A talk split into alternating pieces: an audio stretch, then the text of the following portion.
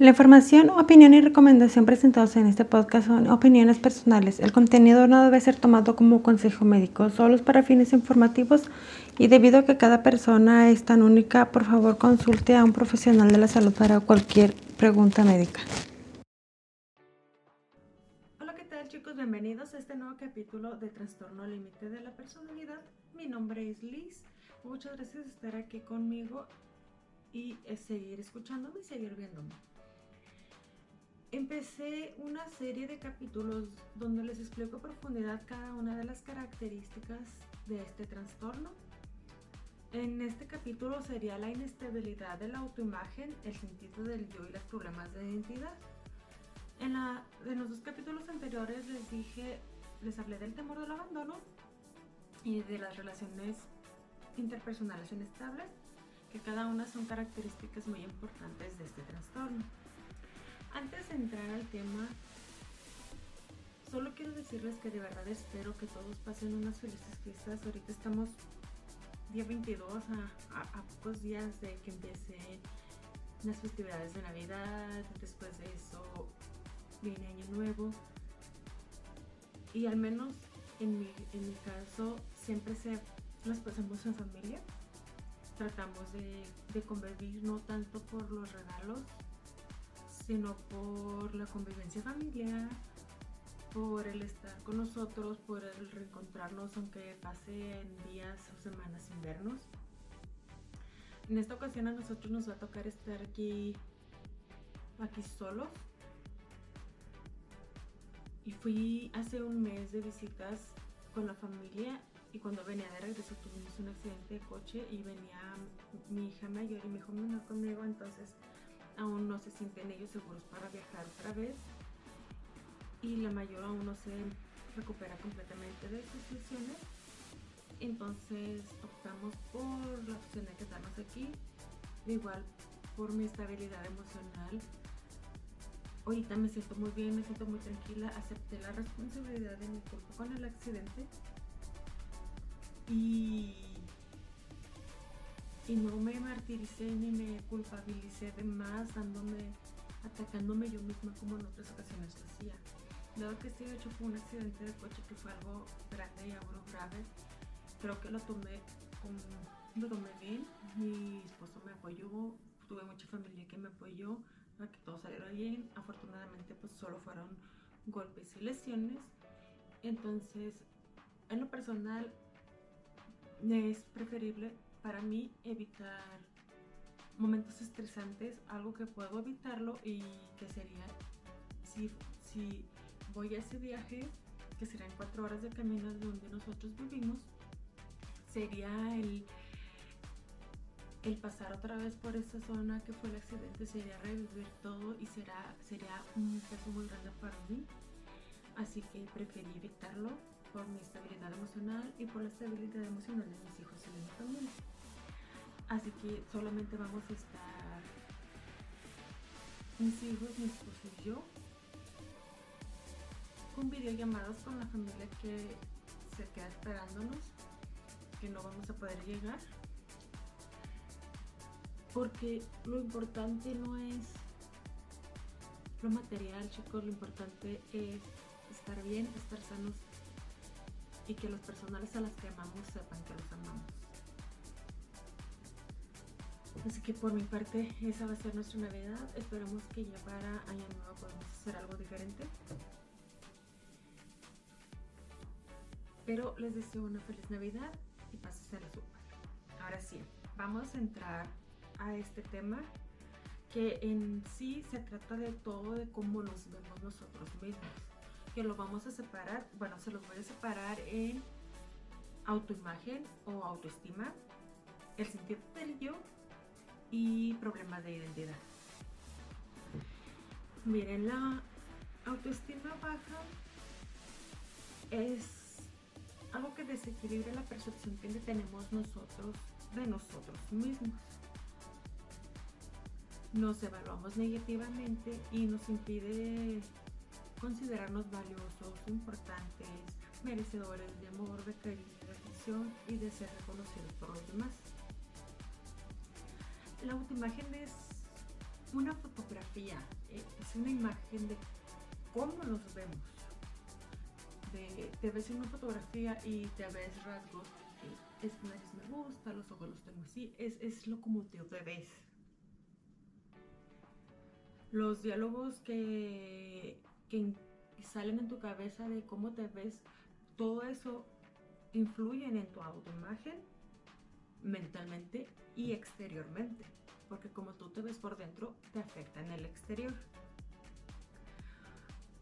Como por ejemplo, llamarte todo el tiempo que estoy tonto, que estoy tonto, todo eso te va afectando y vas a hacer cosas algo bobas.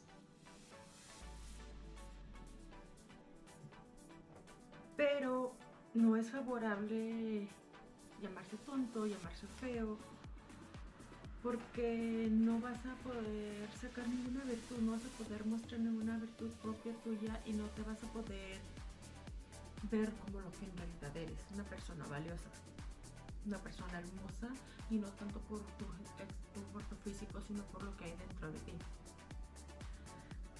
Hay varios síntomas que te pueden advertir si tienes una autoestima baja, como sentirte inseguro, ser muy indeciso, tener ansiedad,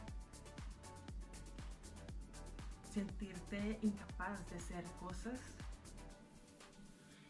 eh, ser demasiado crítico contigo, el diálogo interno contigo que sea demasiado obsesivo y atacante hacia ti tu propia persona un estado de ánimo anímico o bajo,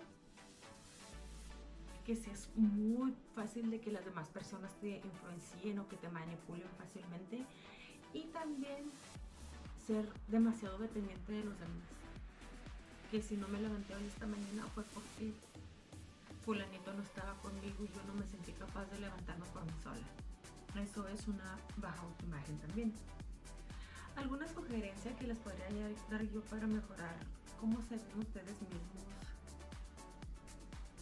Es autoanalizarte, buscando no lo que te desagrada de ti, sino buscando qué te gusta de ti, qué te haces bien, inclusive si eres bueno para calentar tortillas, eso, eso es bueno de ti, no cualquiera puede calentar tortillas sin tener miedo a quemarse todo lo que tú puedas hacer bien, todo eso, velo marcando y vételo diciendo, eres bueno para calentar tortillas, eres bueno para alzar la cama, eres bueno para hacer una pintura, eres bueno para cambiar una llanta.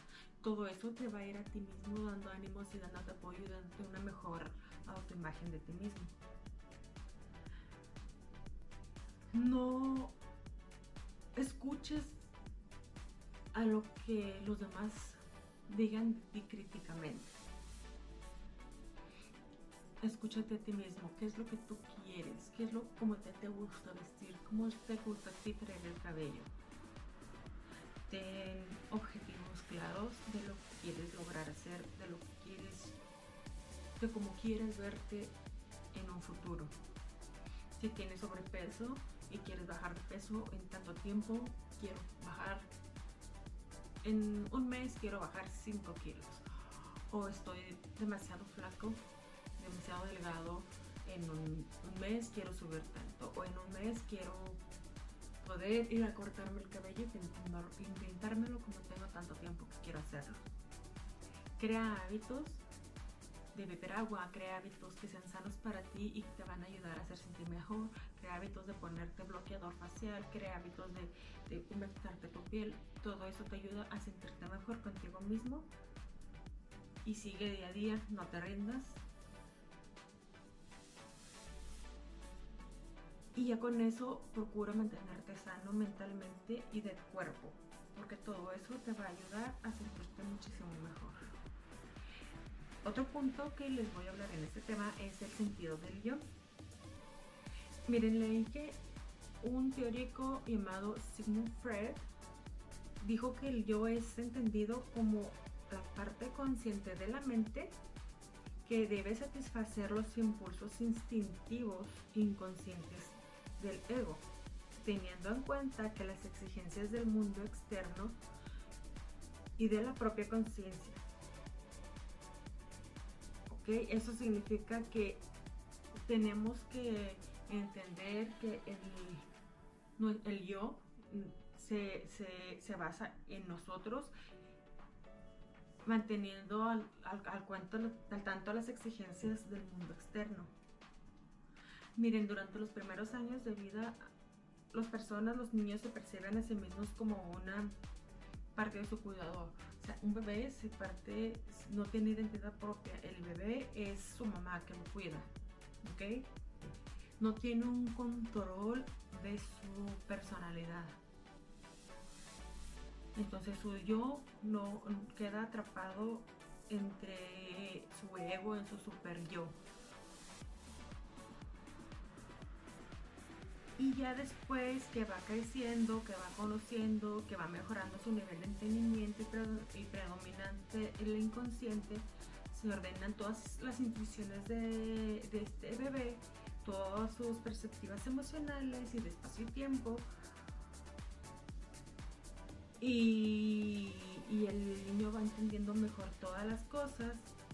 Y para conformar un yo fuerte tenemos, eh, perdón, el, conforme va creciendo este bebé va, va, entendiendo que él es aparte de su cuidador, que no son el mismo y al llegar a la edad de 18 meses aproximadamente ya se identifica como un individuo ya no es él y su cuidador, ya no son una, ya, dos personas son una, es el bebé y su cuidador. Entonces su, yo empieza a crecer, empieza a formarse y se empieza a ver como una persona individual.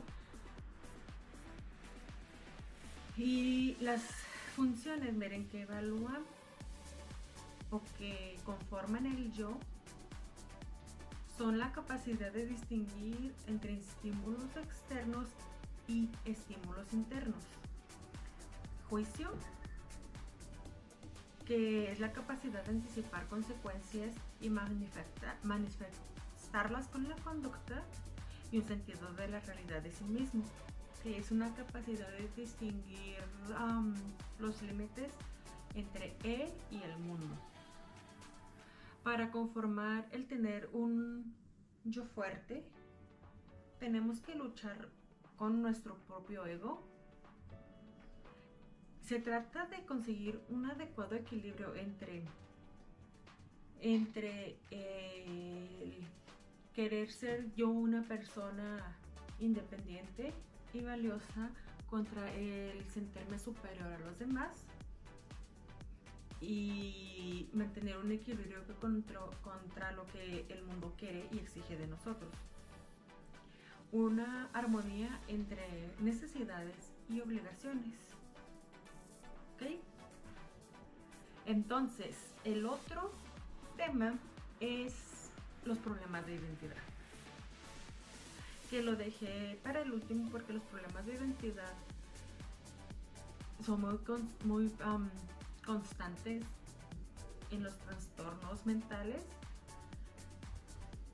Y una crisis de identidad es un periodo en el que uno como persona experimenta profundas dudas sobre nosotros mismos.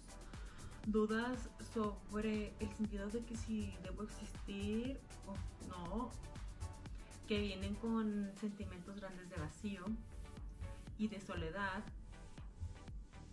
en los que desgraciadamente muchas personas terminan decidiendo que no deberían de existir y hacen lo que pues ya se imaginan, ¿verdad? Porque produce el tener un problema de identidad produce una sensación de ansiedad enorme de tratar de definir quiénes somos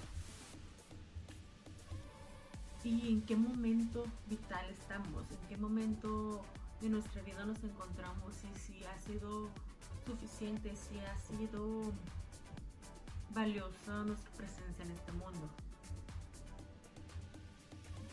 ¿Cómo tú vas a saber si tienes una crisis de ansiedad?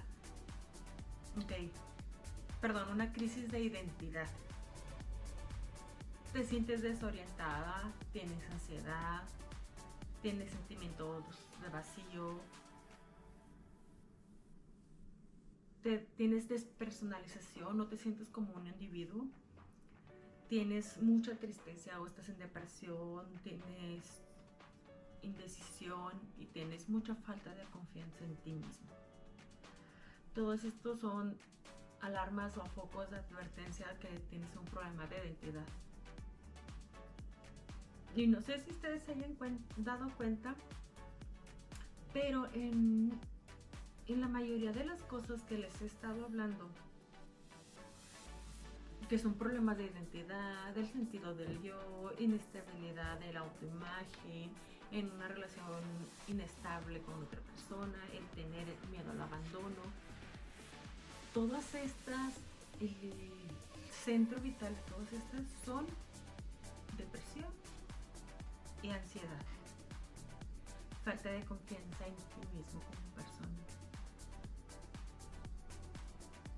Y me he dado cuenta, según hablando con personas de diferentes edades, que la depresión y la ansiedad no se les da la importancia que se les debe de dar, tristemente, porque son las que las que llevan a muchas tragedias y a muchas crisis emocionales. Y a mí en lo personal pienso que se debería de tener muchísimo más cuidado con eso y tratarse adecuadamente.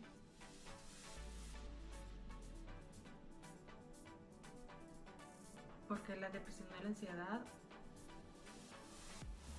son dos cosas diferentes, pero la depresión es porque vives demasiado en y la ansiedad vives demasiado en el futuro y no tenemos un punto medio. Entonces, para llegar a ese punto medio necesitamos de ayuda. Y hay que tener cuidado con eso, chicos. Bueno, volviendo a los problemas de identidad. Uno de los elementos centrales de la identidad es el desear pertenecer. La necesidad de sentirte aceptado por los demás por como tú eres y formar parte de una sociedad o de un grupo o de una tribu. Pero tú deseas, tú anhelas que te acepten, pero no te aceptas tú mismo no te aceptas lo que tú eres.